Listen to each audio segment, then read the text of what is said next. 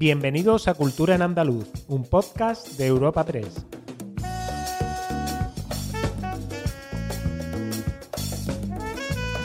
Os damos la bienvenida a una nueva entrega de Cultura en Andaluz, el podcast de Europa Press Andalucía, en el que cada semana os presentamos las novedades culturales más destacadas. Soy Esther Falero y al otro lado del micrófono tengo a mi compañera Ana Tatay. Bienvenida, Ana, ¿qué tal la feria? Hola, Esther. Pues ahí con mucha calor, ¿no? De año. es verdad, es verdad, el calor no nos deja. Sí, sí, sí, no da tregua, pero bueno. Eh, junto a nuestro repaso habitual por algunos temas de los últimos siete días, esta semana, como cada final de mes, tenemos una entrevista en nuestro podcast que incluye, eh, en este caso, la, de, a la que le hemos hecho al escritor Antonio Fuentes. Nos presenta su primera novela, La huella borrada, editada por la editorial Plaza y Janés. Además, al final de esta charla, damos las instrucciones sobre cómo participar en un nuevo sorteo de Cultura en Andaluz. Antonio Fuentes Ruiz es un periodista gaditano con experiencia en radio y prensa escrita. Ha trabajado, entre otros medios, en esta casa, en Europa Press, Onda Cero, Grupo Yolí. Su carrera profesional ha estado enfocada en la investigación y en las preocupaciones sociales y actualmente trabaja en el Defensor del Pueblo Andaluz. Y ahora mismo tenemos el placer de saludarlo en los micrófonos de Europa Press Andalucía. En nuestro podcast Cultura en Andaluz tenemos el placer de recibir esta semana a Antonio Fuentes para hablar de su primera novela, La huella borrada. Se trata de una exhaustiva investigación en torno a la figura de Horacio Hermoso, último alcalde republicano de Sevilla y una poderosa historia real rescatada del olvido a partir de los recuerdos de los supervivientes. Bienvenido, Antonio. Hola Esther, ¿qué tal? Encantado de saludarte. Bueno, igualmente. Quería hacerte una primera pregunta que es cómo definirías a Horacio Hermoso y por qué tu primera novela se centra en la vida de, eh, este señor y cuál es el punto también de partida del libro. Bueno, eh, esa pregunta me la, me la, he hecho mucho. Mm, yo empecé con una investigación sobre él porque me despertó mucha curiosidad el relato de, su hijo, eh, que tenía más de 90 años cuando, cuando le conocí. Y primero me, sentí mucha curiosidad por, bueno, por conocer a un republicano, ¿no? Él se declaraba republicano y era algo que, hace unos años pues no, se escuchaba tanto. Em, a partir de ahí empecé a, tener una relación de amistad con, este hijo, que tenía ocho años cuando asesinan al último alcalde republicano de Sevilla.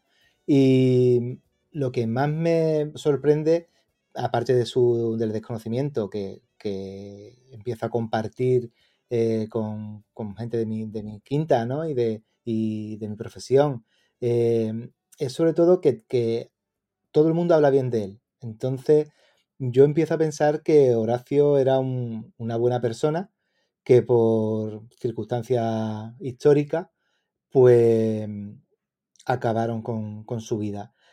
Em, coincide que el hijo tenía ocho años cuando matan a su padre. Yo también tengo un hijo de, esa edad. Y mm, me hace preguntarme a mí mismo, pues, qué pasaría por comprometerte en política si a, un buen día, pues, eh, alguien quiere acabar con mi vida por, eso, ¿no? Por, por, representar a una ciudad. Esa es básicamente la, curiosidad que me despertó, lo que destaco más de, esta figura, tanto su desconocimiento como mm, su simbolismo también por ser el último, ¿no? Eh, y después que todo el mundo me habla, me habla bien de él, no evidentemente sus familiares, que claro que tienen un buen recuerdo, sino incluso personas que, le conocieron o descendientes de esas personas que le, que le conocieron, porque estamos hablando de 90 años casi, eh, que pueden parecer mucho, pero tampoco es tanto. Eh, es una historia bastante reciente. Mm, su carácter de, ser bondadoso, de ser bueno. Y después realmente de alcalde estuvo cinco, cinco meses, muy poco tiempo. Eh, como para... Lo que pasa que fueron cinco meses muy agitados por la propia vida de la primavera sevillana y por, por lo que sucedió, ¿no? Por el, por el hecho trágico. Ajá. Eh, en, esta, en esta ficción basada en hechos reales, como bien has dicho, el proceso entiendo que habrá sido bastante, habrá sido largo, ¿no? El hablar con, él, con, su hijo y documentarte, entiendo que, te habrá llevado un tiempo, ¿no? Construir la historia. Yo cuando conozco el testimonio de, su hijo y empiezo a conocer más sobre su padre, ¿no? Sobre el último alcalde republicano de Sevilla, eh, me voy a la, a la bibliografía y quiero saber si esa historia se ha contado o no, ¿no? Los periodistas, ¿qué es lo que hacemos? Pues mm, tenemos una historia y vemos, contrastamos si esa historia pues ha sido divulgada, no ha sido divulgada. Em, yo he sentido, Esther, durante todo este tiempo que, la noticia me quemaba en las manos. O sea, yo decía, ¿cómo nadie sabe nada de esto? Eh, es verdad, yo, eh, no se ha hablado mucho de él, es verdad. Sí, hay otro personaje que es su hermano, que es un pintor de cerámica, de azulejos, que, es una actividad muy propia de Sevilla, ¿no? La, todo el tema de, de los azulejos, de la, la, fábrica de cerámica de Triana. Y también igual, muy desconocido. Entonces, em, no encontrarme en la bibliografía muchas referencias sobre este alcalde, pues me llevó a buscarle por, por, por todos sitios, por las hemerotecas, por los archivos. Me fui encontrando eh, cosas con las que yo fui eh, conociendo día a día donde él había estado hasta componer más o menos mm, qué podía haber sido de su cotidianidad eh, durante los cinco meses de alcalde. Aparte de eso, pues tenía el testimonio de la familia, su componente familiar. Pero sí me di cuenta que cuando eh, intentaba escribir de él, mm, no lo conocía. Entonces sí que la novela me ha permitido eh, eso, el ficcionar permite que nos identifiquemos con las personas o, con, o que no, por, el contrario, nos identifiquemos, ¿no? Y aparte incluso podemos construir nuestra propia personalidad a través de, estos personajes, de, estas ficciones. A mí me interesó mucho eh, lo que hizo lo que, y lo que se dejó por hacer por culpa del 18 de julio, ¿no? De, ese golpe que, empieza además aquí en, en Sevilla, la primera batalla eh, fuera del territorio eh, o sea, dentro del territorio peninsular, eh, porque Melilla empieza el, día antes, eh, se produjo en la, Plaza Nueva de Sevilla y coincide que esa mañana, pues, Horacio había decidido convocar un, pleno, intentar dar normalidad a la vida cotidiana de, los sevillanos y convocó un pleno y justo cuando empieza el, golpe promovido por Keipo de Llano, pues le pillan el ayuntamiento. Y a partir de ahí, pues empieza la historia. Y, en todos estos cinco meses de alcalde, ¿verdad? Que no, que no fue mucho tiempo, ¿no? Fueron claves también eh, la celebración de la Semana Santa y la Feria de Abril, ¿no? En esa primavera del 36, en lo que es la historia de Horacio. sí, lo estoy comentando mucho. Si quizá mm. Mm, la gestión de Horacio, las elecciones de, que, en las que gana el Frente Popular hubieran sido en otro periodo, pues bueno, pues quizá la vida de Horacio hubiera sido otra pero mm, le coincide que empieza en febrero, hay unos meses de lluvia muy fuertes en Sevilla, el ayuntamiento tiene un embargo económico mm, como consecuencia de la exposición del, 29, que, aquí se celebró en Sevilla la Iberoamericana y la Universal en Barcelona, eh, y coincide las fiestas de primavera sevillanas, ¿no? Eh, la Semana Santa y la feria. La Semana Santa es especialmente mm, compleja porque en la República, cuando se proclama, eh, la jerarquía católica está en contra de que convivan la Semana Santa con, con, la, con la República. Eh, hay unos años, durante, mientras que permanece la República, pues hay unos años que sí, hay otros años que no, pero parece que en el, en el 35, que, que, hay una celebración pues multitudinaria, salen todas las cofradías, parece que se han normalizado, Claro, en febrero gana el Frente Popular. ¿Y ahora qué, pasa? Es retomar los primeros años republicanos de, la coalición republicano-socialista. Es otra vez todas las reformas que esos dos años mm, intentaron implantar, ¿no? Fuerte. Se dice que de los cinco años de república realmente fueron los dos primeros, porque fueron donde se, sobre, se promovieron todas las reformas, ¿no? El cambiar de un, de un modelo de Estado que veníamos históricamente desde el medievo casi, pues, de, monarquías, pues cambiarlos por, un sistema republicano. Y la Semana Santa, ahí está la complejidad del libro. Mm, ¿Qué pasa con la Semana Santa republicana? ¿Se va a celebrar cuando esté el Frente Popular o no? Hay una serie de cuestiones, de gestiones, de presiones y Horacio consigue, consigue celebrarla. Pero eso le pudo costar la vida. Eh, al menos eso es lo que se queda la, se queda la familia. Que la celebración de la Semana Santa de Sevilla del, 36 le costó la vida a su alcalde, sí. Querer que los sevillanos siguieran con su vida, ¿no? Con todo lo que significa Él quería, sí, él quería normalidad y de hecho, claro. si te estudias la bibliografía, si, si, si la conoces en, profundidad, mm, te das cuenta de las contradicciones. Dices, bueno, ¿cómo después de, del 18 de julio se arma un relato donde dicen que la República fue un desastre y realmente la República, bueno, qué desastre, porque la monarquía tiene una decadencia que era imposible su supervivencia. Llega un proyecto nuevo y bien, es verdad que los dos primeros son reformistas, pero después llegan dos años donde gobiernan las derechas republicanas y defiende todo, defiende el conflicto, defiende las huelgas, defiende la violencia callejera, la violencia política. Em, ¿Qué pasa ahí? Que gana de nuevo el Frente Popular y hay como una reacción. De nuevo mm, hay una serie de militares, una serie de élites que no quieren que, se produzcan estos movimientos, estas acciones políticas que van destinadas a acabar con los privilegios de los que históricamente han gozado pues unas élites y, y unas jerarquías, ¿no? Y, de ahí viene todo el, eh, todo el movimiento de, un golpe militar que se intenta hacer casi desde, el primer momento. Y lo que hace el alcalde es intentar mantener la normalidad en, en, todo momento y que los sevillanos disfruten de su, de, su, de su día a día. De hecho, es que la semana antes del golpe, sabiendo lo que había pasado con el asesinato de, Calvo Sotelo en Madrid el, domingo, eh, entre el domingo y el lunes 13 de julio, que cuando se conoce, a él incluso le dicen, oye, pues mm, esto está muy mal, vete para Gibraltar, huye. Y él dice, bueno, ¿por qué? Mm, nosotros vamos a, seguir con, nuestra actividad.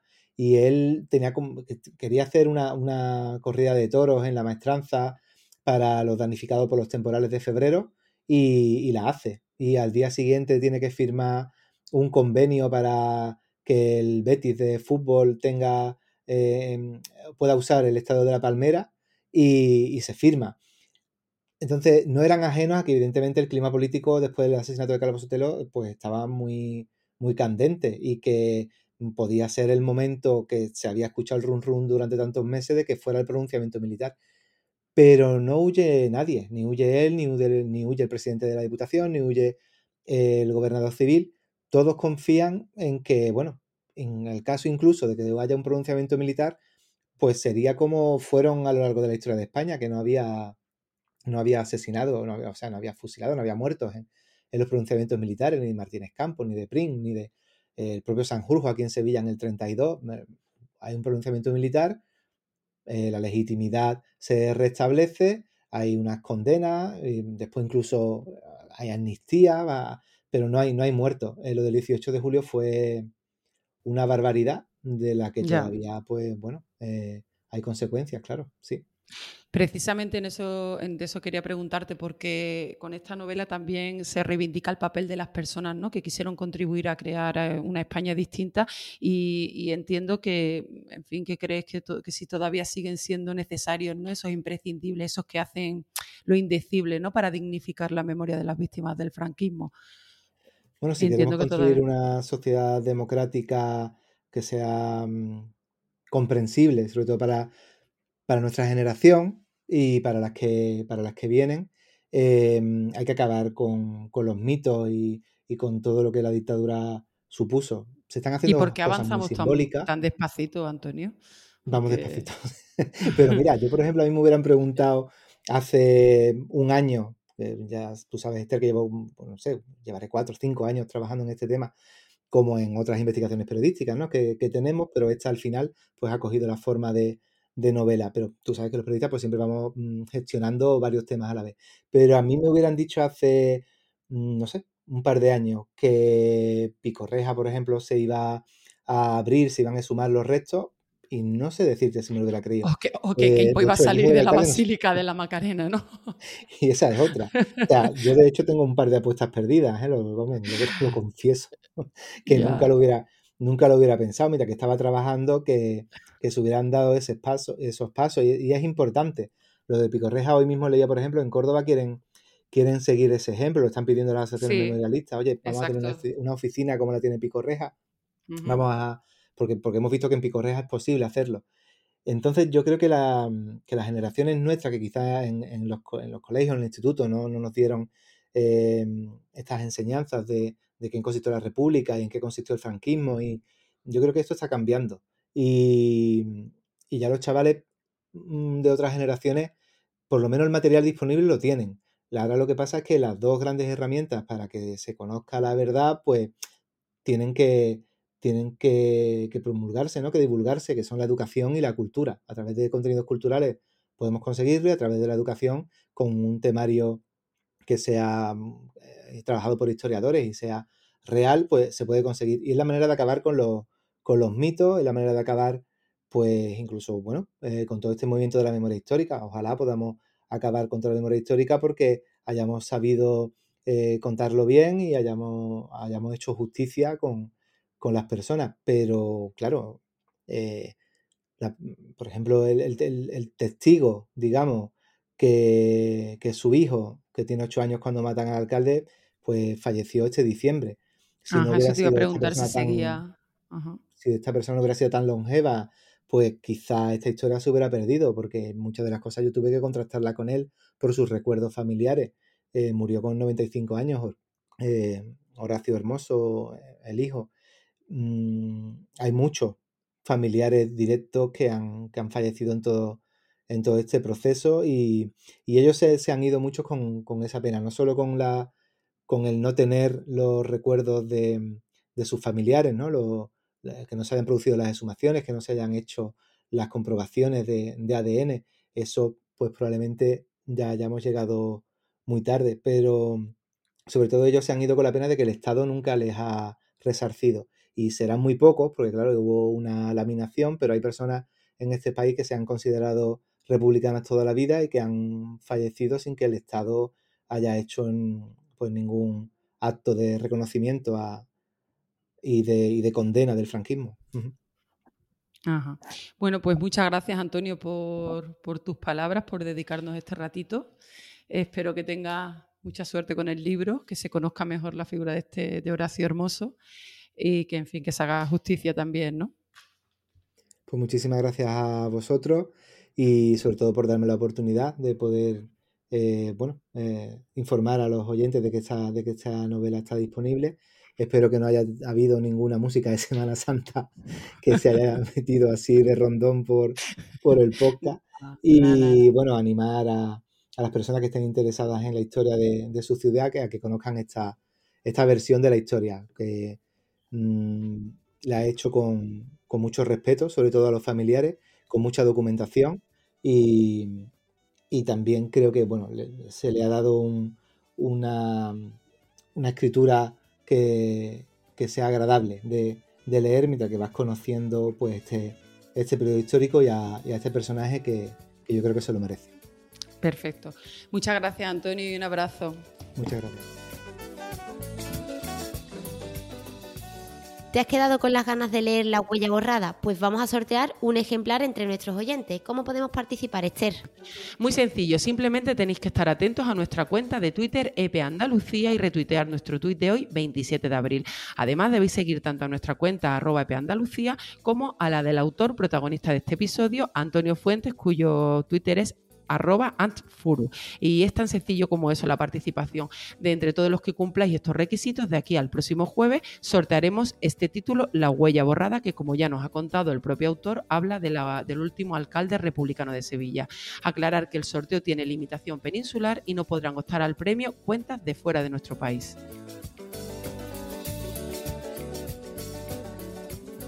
Comenzamos nuestro repaso con Federico García Lorca, ya que su museo Casa Natal en Fuente Vaquero, en Granada, será ampliado tras la adquisición del edificio contiguo.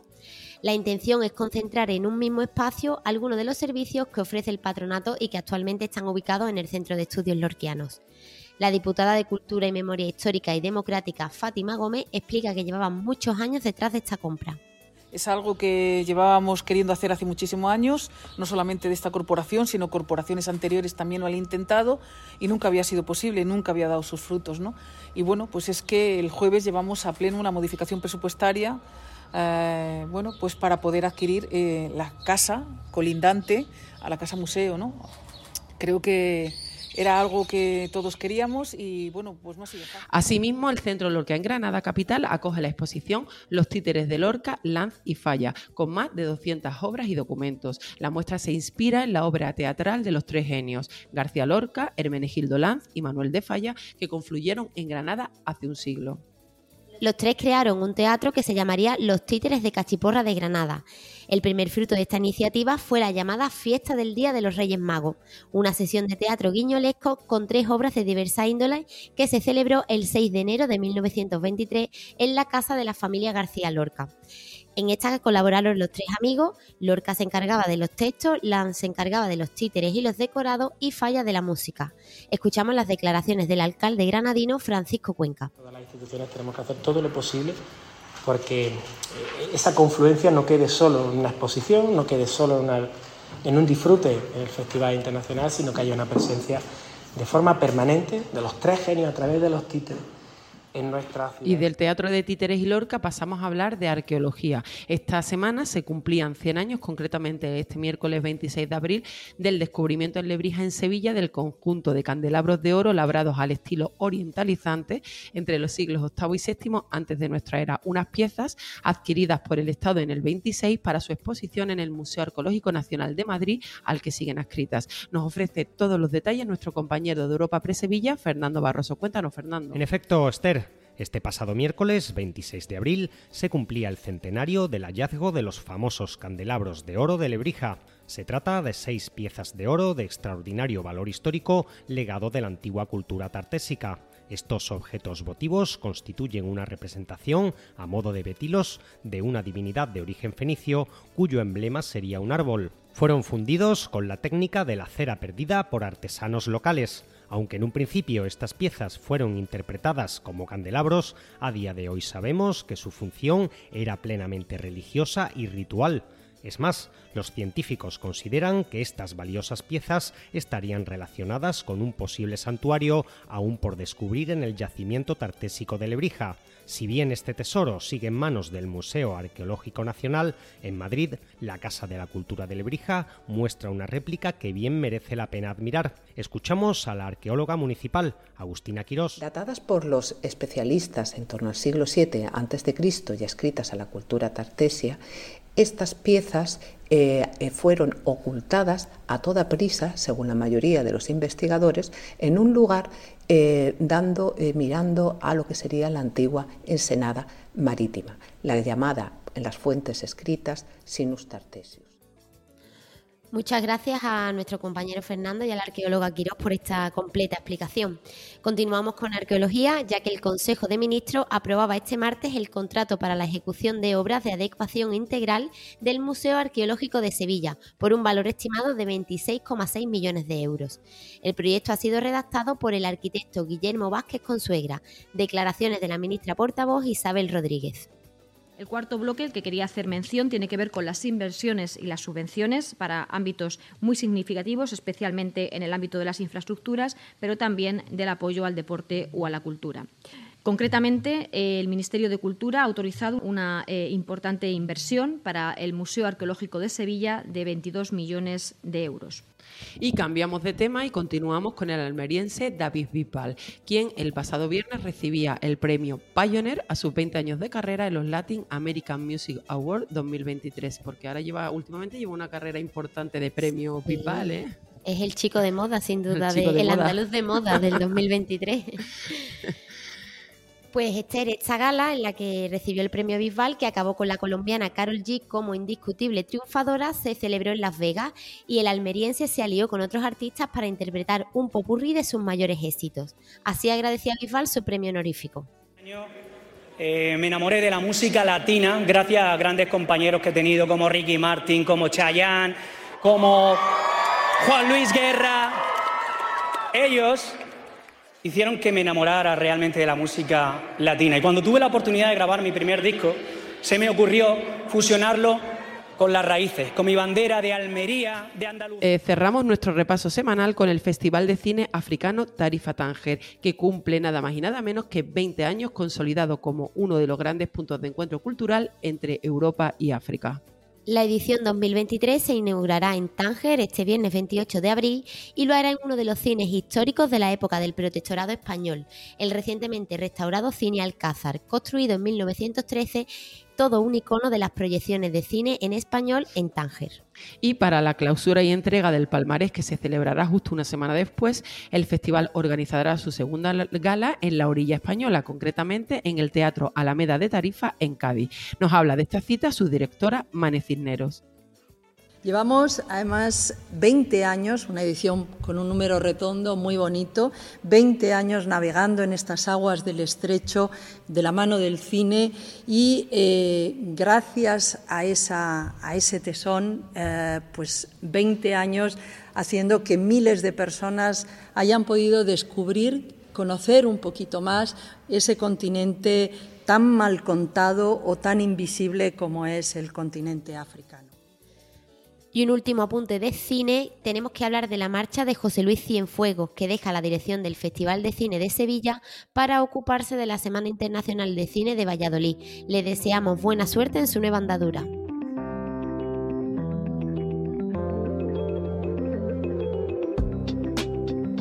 Agenda semanal de Cultura en Andaluz. Empezamos nuestra agenda en Málaga, Ana, y que vuelve esta semana a tener el, grueso de las actividades culturales, y igual, igual que la semana Nota pasada. la feria. La feria en Sevilla, que es donde más aglutina. Eh, concretamente empezamos en el 40 Festival de Teatro de Málaga, que se ha abierto el, que se abrió el martes y que en donde se podrá disfrutar en próximos días de obras como El Retorno al Hogar, que se, que cuya función es justamente hoy 27 de abril, con dirección de Daniel Veronese y un reparto encabezado por Miguel Reyán y el día 30 se podrá disfrutar de Cigarreras, eh, la multipremiada versión de la tribuna de Emilia Pardo Bazán. También habrá obras el día 1, el 3 y el 4 de mayo. Y también en Málaga, este sábado, el Centro Cultural María Victoria Atencia expondrá con entrada gratuita la muestra Hay Mujer Flamenca, que es una exposición fotográfica de Ana Torralba y que reúne uh, una selección de retratos de algunas de las principales damas del flamenco de nuestro país, como pueden ser María Pajés, la Maca Anita, Aurora Vargas o Carmen Linares, entre otras protagonistas. Esther, pues te traigo ahora un par de, de, actividades en Sevilla, en la capital hispalense, para la semana que viene. Pese a la, pese a la feria. No, una vez que termina la feria. ah, vale. Dentro de la conmemoración del año Velázquez y del, y del milenio del Reino de Sevilla, hay programados dos recitales gratuitos de música antigua. Se llevarán a cabo los días 4 y 11 de mayo en distintas dependencias de la Casa de Pilato a cargo del grupo Carmina Terrarum y Ministriles Hispalensis, respectivamente y también en la capital hispalense, el artista Pablo Cices Torres, uno de los pintores andaluces más representativos de la generación de los años 80, realizará el jueves 4 de mayo a las 7 de la tarde en el espacio Santa Clara una visita guiada gratuita a la exposición Olontia. Y en Sevilla, porque seguimos en la capital, de Pedro llega el 4 de mayo con un concierto acústico en la sala Malandar que comenzará a las 9 de la noche. Y de Sevilla nos vamos a Granada, donde el Festival Internacional de Teatro con títeres, objetos y visual se celebra hasta este domingo en el espacio escénico Alhambra. Así que no os lo perdáis, que estáis todavía a tiempo de disfrutar de, esta cita. Y, y también en Granada, la tercera edición del ciclo de conciertos Por donde van los tiros, que organiza el Museo Casa de los Tiros, comienza este jueves a las 7 de la tarde con la actuación de Miguel Rivera. Y ahora nos vamos a Huelva. Si nos trasladamos a Huelva, donde la universidad presenta su decimosexto ciclo de música antigua que este mismo jueves acoge a las ocho y media de la tarde en la parroquia mayor de San Pedro el concierto del dúo valenciano Mística Femina. Lleva por título La mujer y la mística en la música medieval. Y nos vamos ahora a Málaga otra vez, donde el antropólogo e investigador Antonio Manley ofrece también este jueves, a partir de las 7 de la tarde, una charla con el título La fiesta de Verdiales en la casa de Bernarda Alba, en el Museo de Málaga. Y un último apunte para terminar, en Córdoba la sala M100 acogerá el día 12 de mayo desde las 8 de la tarde un concierto de La Fuga en su renacimiento como banda. Está claro que este puente nos tenemos, este puente del 1 de mayo nos tenemos que ir a Málaga, que es donde más, Está claro que donde donde más cosas podemos hacer. Pues hasta aquí nuestro podcast de esta semana. Eh, disfrutáis, os recordamos que el próximo jueves os esperamos en una nueva entrega de Cultura en Andaluz.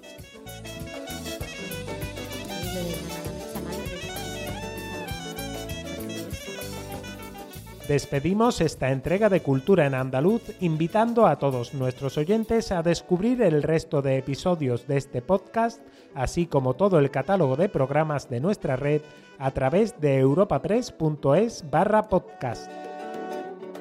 Recuerda que además todos ellos están disponibles en las principales plataformas de podcasting.